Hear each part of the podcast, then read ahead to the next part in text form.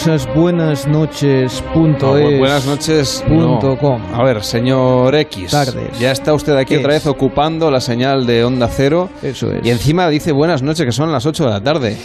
En tu plano astral. Sí, en Canarias las 7 y 13, pero. Eso es porque la máquina a la que estás conectado en Ah. Matrix te hace creer que todavía es la tarde. En realidad estás en otra dimensión, estás... Todo está escrito, todo está controlado por esas mentes que están, esos espías que ustedes creen que hay. Y sé que muchos oyentes están pensando, ah, pero ¿cómo sabe este hombre que todo está escrito? Muy sencillo, de la misma forma que sé que dentro de tres segundos entrará por esa puerta un tiranosaurio rex que se sentará encima de esa mesa de cristal y la va a hacer añicos.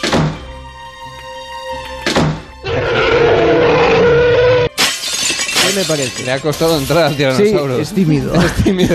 Tiene que abrir la puerta dos veces. Es muy educado, eso no lo En este estudio yo. pasa cosas rarísimas. Yo, yo creo que durante la temporada, cuando se hacen aquí los programas mm, que no son de verano, no ocurren estas cosas. No hay interferencias, no se nos pisa un cable y aparece, qué sé yo, usted de- desde un canal de YouTube. Sé que hoy van a, hablar- van a hablar de misterio, de espías, de todo lo que son las conspiraciones y me interesa mucho, pero tengan claro una cosa, ¿Mm? no tengan miedo de los gobiernos en las sombras, sino de los gobiernos en la sombra de la luna. Eso sí están controlando los reptilianos y hoy le añado otra... Mira, hasta luego, que vaya bien la tarde. Los reptilianos. Sí, Muy bien. exacto. Los humitas. Los humitas es ¿Quién- una... ¿Qué son los humitas? Eh, son de otro planeta y tienen muchos malos humos. Vaya con mucho cuidado con los humitas. ¿Ya se luego va? vuelvo punto es. ¿Ya se va? Sí, sí. ¿A volver? Hasta luego, sí, Ah, hasta bien, luego mira, come- punto com. Puede decir sayonara, baby, si quiere. Punto es. En Onda Cero, Pares y Nones, con Carlas Lamelo.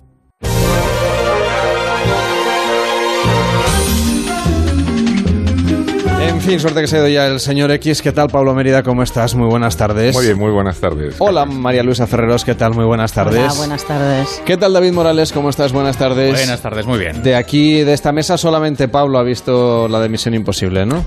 Mm, No lo sé.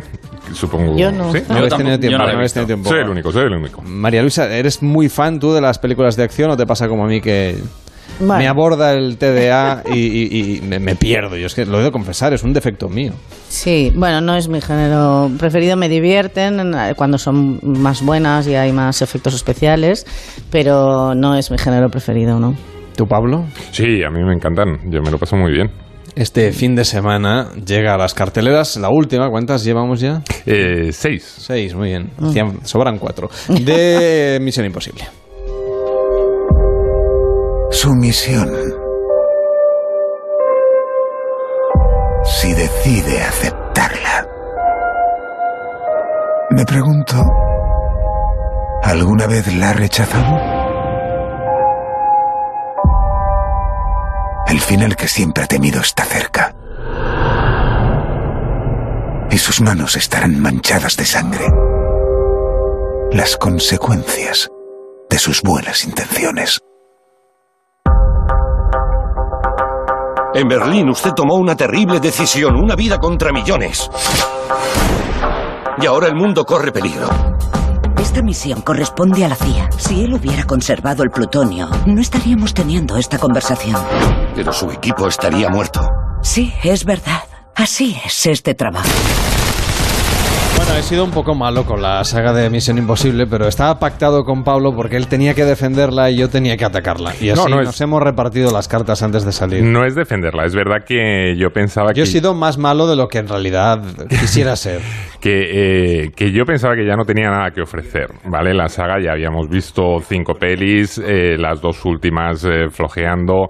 eh, Tom Cruise va cumpliendo años. Pero no se le nota. No, no solo no se le nota, sino que en esta, a mí que es un actor que no es santo de mi devoción, me ha ganado porque eh, realmente es extraordinario la cantidad de cosas que hace, que además muchas las hace él, de verdad. O sea, es una cosa eh, sorprendente, porque es un tío que ya es mayorcete, realmente la peli les ha salido fantásticamente bien para lo que es una película de verano. ¿eh? O sea, no mm, defendamos aquí. Sí, no, ya sé que a los es- Oscar no, difícilmente exacto. llegará. Pero como película de verano, a mí me parece que es magnífica. Ojalá tuviéramos todas las semanas de este verano una peli como la sexta de Misión Imposible. Porque es una peli muy divertida, es una peli que te ofrece todo lo que puedes eh, aspirar a ver en, en, una, en un largometraje de acción, ¿no? O sea, tiene eh, muchísimo ritmo, persecuciones, escenas mm, alucinantes y sobre todo, bueno, no es que se lo tomen ni muy en serio ni muy en broma, pero sí que yo creo que eh, establecen una complicidad con el espectador para que lo pase bien y no se haga mm, muchas cábalas, ¿no? De eh, si es eh, realista o no, si el argumento tiene su sentido o no. Aquí lo que interesa es que tú te sientes en un cine a la fresquita y que te lo pases durante dos horas francamente bien y salgas con una sonrisa diciendo, ¡buah!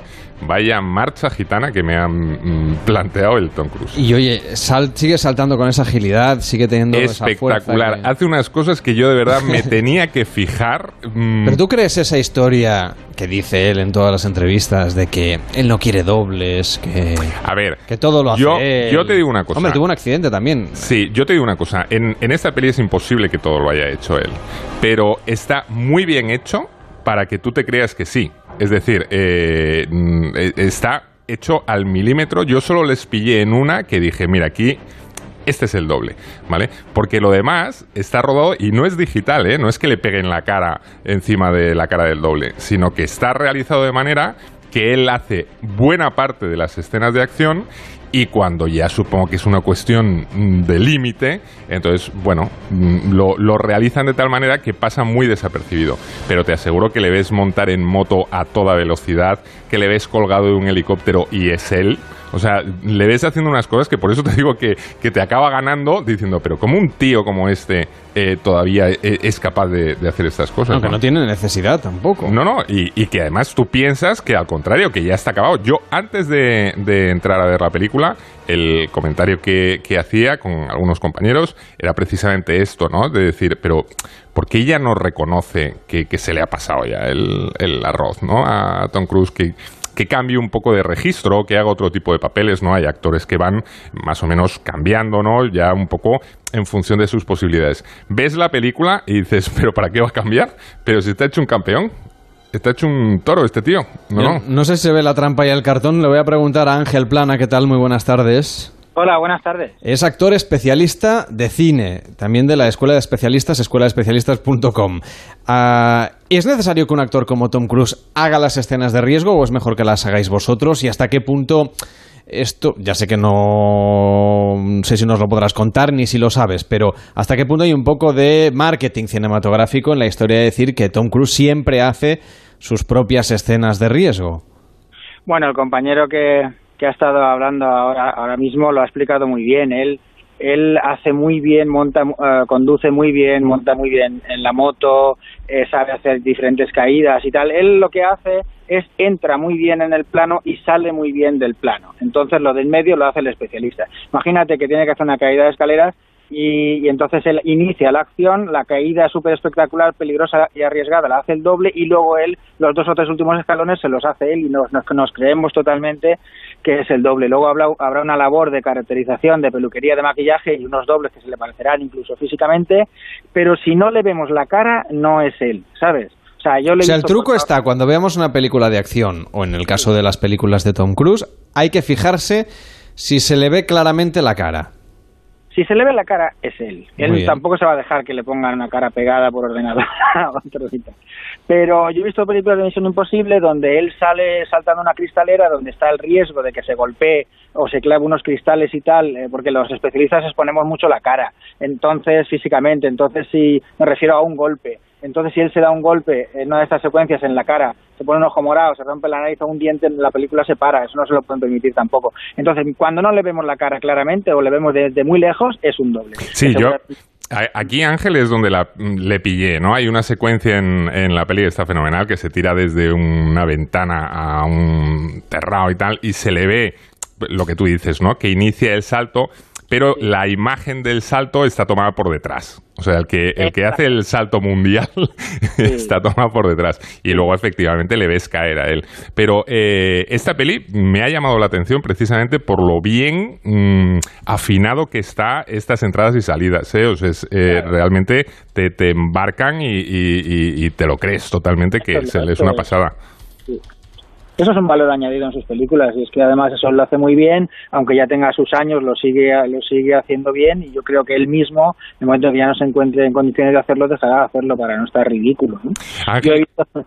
Perdona, ya, ya que hablamos contigo, y una pregunta que te quería hacer, que tengo mucha curiosidad. Eh, te- tú como, como especialista, cuando te, te encargan un trabajo, ¿hay, ¿hay alguna cosa de estas que dices, ay madre mía, que no me pidan que haga esto? ¿Sabes? Porque, por ejemplo, aquí tienes a un tío colgado en un helicóptero, pues eso, saltando una azotea, persecuciones en moto. Eh, ¿hay, ¿Hay alguna cosa de los especialistas realmente decís, ay Dios mío, ay Dios mío, vayan volado? No, No. no, porque normalmente nosotros diseñamos las secuencias de acción. No nos llega el director diciendo que quiere hacer una cosa en- concreto. Nosotros nos dan un guion y nos encargan las cosas que se pueden hacer.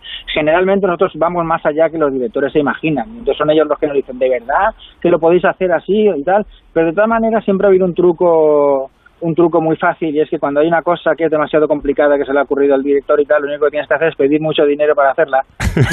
de tal manera que si te lo pagan te compensa y si no, pues no. Y pero no queda como que no lo quieres hacer. Es decir, que además de hacer de actores especialistas y de poner la cara, como tú nos decías, para que os la partan según cómo, encima también intervenís en el diseño propio de la película, de, de cómo va a ser eso, algo que muchos actores convencionales no tienen ese poder de influencia dentro de las cintas o de las películas que van a rodar. No, pero lo que, lo que corresponde a nosotros, cuando nos llega una película, nos llega una reunión de lectura de guion. Y entonces hay algunas secuencias que dicen, bueno, aquí hay un accidente y lo dejan así. Y entonces nosotros diseñamos el accidente que es de coche, de moto, incluso buscamos nosotros los vehículos y buscamos nosotros las localizaciones donde se puede hacer más fácil, ¿no? Si hay que, si hay que hacer un atropello, buscamos un sitio donde no haya bordillos o piedras o cosas raras que te puedan que te pueden hacer daño y esas cosas, ¿no? O sea, si cuando una película nos llega en, en el estado de guion es cuando nosotros mejor lo podemos hacer. Y escucha una cosa, Ángel, el tema de la digitalización, los efectos eh, especiales digitales, que ahora está, mm, vamos, Sí. presente incluso en las pelis que no sean de acción, eh, ¿esto a vuestro sector le ha hecho daño? No, no, no, no, en absoluto. Absoluto. Las películas que más efectos digitales tienen son también las que más especialistas tienen, porque hace falta un, un soporte físico para todo eso, ¿no? Eh, por ejemplo, yo siempre me refiero al Titanic, es una película que tenía muchísimos especialistas, pero también tenía muchísimos efectos digitales. Los especialistas están cayendo en una habitación de croma, pero son especialistas. A lo mejor te enseñan una caída que parece que es de 30 metros, pero son solamente 10 o 12. ¿Sabes? Pero siempre tiene que haber un especialista. Es colgado en arneses, eh, en, en fondos, en fondos de, de croma y todo esto. No pasa nada. Los efectos digitales son sinónimo de una película de acción. Y una película de acción es siempre sinónimo de especialistas. Ángel, en España, ¿qué tal estamos a nivel no solamente de actores especialistas como es tu caso, sino del tipo de películas? Cada vez hay más acción en las producciones españolas y Sí. nos atraemos con géneros que a lo mejor hace unos años pues no eran tan habituales en nuestro cine. A medida de que los directores son más jóvenes y los productores se arriesgan, se arriesgan ma- más, y los actores también son más jóvenes, el cine se hace para gente muy joven y tal, tiene que haber acción siempre. La acción se cuenta mucho eh, con, lo- con las persecuciones de los coches, con las peleas, ahora hay muchas secuencias de parkour, persecuciones por los tejados y tal, y eso eso cada vez es más, cada vez es más. Nunca vamos a llegar al nivel de las películas americanas, que son películas de acción desde que empiezan hasta que terminan, pero las películas españolas que tienen un poco de acción, la po- el poco de acción que tengan tiene que ser bueno, y eso está pasando. Ya tenemos un nivel muy, muy grande aquí en España. Has visto, Pablo, que me estoy haciendo mayor. ¿Por qué? Porque ha dicho que las películas. Yo he dicho al principio que a mí las películas de acción, como que me disperso. Y lo que me dice es que los, los espectadores jóvenes lo que quieren es acción. Yo soy, Estoy ma- acabado ya. yo soy más mayor y a mí me encanta. no tiene nada que ver. porque eres joven de espíritu, que es lo importante. Ángel, eh, cuéntanos, ¿qué es lo más difícil que te, te han pedido hacer? ¿Qué, qué es el, el- el ef- no el efecto, el- la actuación más expuesta o, o más complicada que ha sido para ti hacer? A mí lo que más me gusta son los accidentes de coche. Yo los diseño, las preparo las secuencias de persecuciones de coche, hicimos toda la serie Hospital Central, bueno, ya tiene unos años y tal, pero ahí fue donde más cosas hicimos, ¿no? Entonces, lo más peligroso para mí ha sido siempre cuando hay que tirar un coche dentro del agua, ¿no? Un salto con un coche al agua. Cuando vas tú dentro, que suele ser la mayoría de las veces, porque tienes a lo mejor que iniciar la acción desde lejos y el coche tiene que ser manejado y luego tú lo tiras al agua. Bueno, pues te hundes con el coche y una vez dentro del agua eh, tienes muchos problemas, ¿no? Tienes que tener unas botellas para respirar, ayuda para salir y todo eso, y eso siempre es un poco lo más complicado. Pero de todas maneras, lo más, más, más complicado todavía no me lo han pedido. o sea que no hay, pero, es porque tienes algo en la cabeza de qué es lo más, más complicado o porque realmente lo que te han pedido siempre lo has conseguido hacer. Sí, sí. Bueno, ahora me voy a ir a, Rusia, a Sebastopol, el 15 de agosto, a hacer un récord mundial que me patrocinan allí los, los, rusos para hacer lo que es un vuelco cuádruple. Nunca se ha hecho. ¿Un vuelco cuádruple con el coche? Sí, cuádruple. Sí, eh, eh, somos dos especialistas. Una especialista iraní que se llama Arsa Aradasi y yo. Vamos a poner eh, dos coches en unas rampas y nosotros a toda velocidad con nuestros coches chocamos a los coches que hay en las rampas y los lanzamos como si fuera una catapulta por el aire. Y detrás van nuestros coches también por el aire. Hay que entrar a mucha velocidad aquí. Entonces, tiene que haber un momento en que haya cuatro coches en el aire volcando simultáneamente. Y este es el récord mundial. ¿Tú te lo has pensado bien, Ángel? Sí, sí, sí, claro. Yo ya he hecho. Bueno, el anterior récord fue el vuelco, el vuelco doble, lo mismo que te he explicado. Claro, pero vamos a ver, de doble a cuádruple te has saltado un paso. ¿El triple? Sí, digo yo. no, no, no, tiene que siempre ir en números pares. Aquí tenéis que llamar al productor de Fast and Furious, ¿no? Para que os eche un ojo, ¿qué? Bueno, es que yo me muevo un poco más en el ámbito de los rusos, más que en los americanos, porque los rusos son más, son todavía más bestias, son los mejores especialistas del mundo, son mucho mejor que los americanos. Los americanos tienen mucha fama y tienen mucho dinero y mucho tiempo para planificar las secuencias, ¿no? Cosa que ni nosotros ni los rusos tampoco. Entonces lo hacemos un poco por, por corazón, ¿sabes? Por querer hacerlo. Entonces, ¿esto va a ser para una película o lo vas a hacer como un espectáculo al aire libre? No, es un espectáculo al aire libre que hacen todos los años en Sebastopol, que es una feria mundial, digamos, un, de, especialistas y tal, y un motor show, y este año vamos a ir, voy a ir yo a representar a España. O sea, estaba el mundial y ahora la feria de Sebastopol para este verano de especialistas.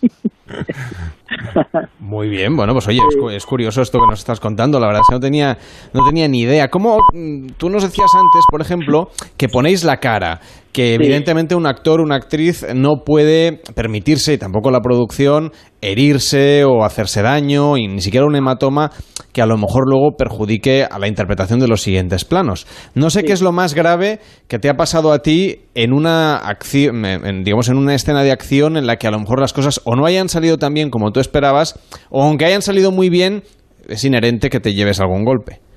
Bueno, esto sí, tuve una vez un accidente. Bueno, he tenido algunos pequeños. No, no estás exento, además que yo llevo ya más de 30 años, ¿no? Es por regla, por probabilidades siempre es, normal que tengas. Pero el más gordo que tuve fue haciendo una, un espectáculo. Eh, tenía que tirarme por una tirolina, entonces se juntaron los, los, los, uno, uno de los factores de, riesgo cuando hay prisa y el montaje está mal hecho, ¿entiendes? Son dos factores muy que, que, pueden que pueden llevar a un accidente, ¿no? Entonces la tirolina estaba mal montada y había mucha prisa por hacerlo y tal. Entonces cuando yo me tiré por ella, la, tirolina se desmontó bien, se destensó y caí, caí sobre un mástil de una bandera que había en un sitio y me lo clavé en la pierna, me arranqué media pierna, literalmente. Madre mía. Ángel, y volviendo a, la nueva de Misión Imposible, que, que nos ha mm, servido un poco de disculpa para, para hablar contigo, hay, hay una secuencia muy chula rodada en las calles de París, que es una persecución de coches, motos, bueno, muy espectacular. Y siempre me he preguntado, en, estas eh, escenas en las que hay el clásico choque de la moto con el coche y ves al motorista que sale volando, eh, ¿esto realmente es así? ¿El especialista tiene que salir volando sí o sí? Sí, eso, eso se llama el Superman. es Superman, pero que luego he venido a menos, ¿no? Porque eh, el trompazo que se pega es espectacular. Sí, pero eso no, no, no, suele estar hecho en un plano solo. O sea, va el coche, frena, se queda en posición para... La moto va a toda velocidad, choca contra el coche y el tío que va a preparar la moto para salir por encima, hmm. eh, eh, la, velocidad de la moto lo, lo catapulta por encima del coche. Entonces ahí ya no vemos dónde cae y rápidamente él cae en una colchoneta o a unas cajas o a un sitio protegido, ¿no? Normalmente se hacía con cajas. Y luego vemos el plano final donde el tío ya sin, sin correr tanto riesgo cae en una caída controlada, ¿sabes? Mm. O bien eh, se hace con protecciones con el especialista, con unas protecciones que hay de, de espalda, codos, clavícula, de todo, y o el sitio donde cae está preparado. El asfalto es una colchoneta negra, como a mí me ha pasado algunas veces de hacer, o el sitio es tierra de campo y tal y está removida y está blandito. Pero es una es una acción acrobática. Es, eh, el, especialista de moto que suele ser especializado en ese tipo de acción solamente lo, lo hace co- eh, coordinando la velocidad y absolutamente todo. El que conduce el coche también tiene que ser un especialista. Es una acción muy bonita. La hacen los rusos muy bien. Ángel, oye, muchísimas gracias por estar con nosotros, por explicarnos cómo es el trabajo de un especialista de cine, por explicarnos también cómo podemos descubrir la trampa y el cartón detrás de una película de estas características y mucha suerte con ese, eh, esa cuádruple vuelta, ese récord Sí. mundial que quieres batir en, en Rusia. Sí, muy- muy- muchas gracias. Que vaya bien,